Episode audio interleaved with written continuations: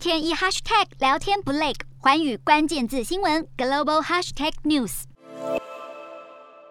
首先看到国内，二十二号新增五例本土感染，三十九例境外移入，没有死亡个案。国际疫情方面。日本增加了五万一千多例，专家表示，确诊数虽然逐渐下降，但重症与死亡数尚未进入高峰。而日本第三季人口覆盖率还不到两成，当局呼吁民众尽快打疫苗。南韩新增近十万例，当地研究团队发明一种漱口水快筛，临床试验数据显示，漱口水快筛可有效验出是否染疫，敏感度高达百分之九十七点八。这项研究结果已发表在国际期刊，产品预计不久后就可以上市。印度新增一万一千多例，已经连续三天记录不到两万例确诊，死亡病例也在下降。而专家表示，虽然死亡率低，新冠病毒传染率在当地仍然很高。越南新增四万六千多例，在疫情期间爆发许多趁意打劫的贪腐案，因此当局公告调降快筛 PCR 检测费，以防不肖业者哄抬试剂价格。印尼新增三万四千多例，印尼高度依赖中国生产的科兴疫苗。然而，美国研究中心指出，印尼在东南亚国家中的确诊数最多，科兴疫苗的效果备受考验。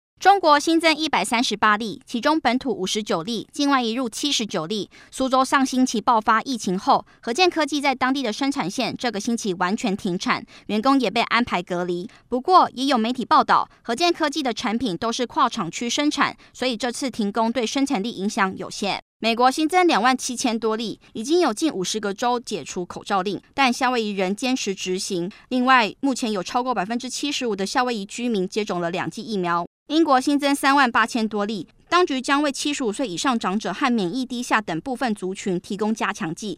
符合条件的人可在最近一次接种后的六个月内再接种一次疫苗。法国新增一万七千多例，当局放宽限制，让本地经济开始复苏。一项调查显示，法国二月份的商业活动强劲，超过预期，是自去年六月以来的最高点。德国新增十一万多例。德国央行表示，整体经济下降的主因包括防疫措施严重打击服务业以及原物料和劳工短缺。Hello，大家好，我是环宇新闻记者黄运成。如果你喜欢环宇关键字新闻 Podcast，记得按下追踪以及给我们五星评级，也可以透过赞助支持我们的频道哦。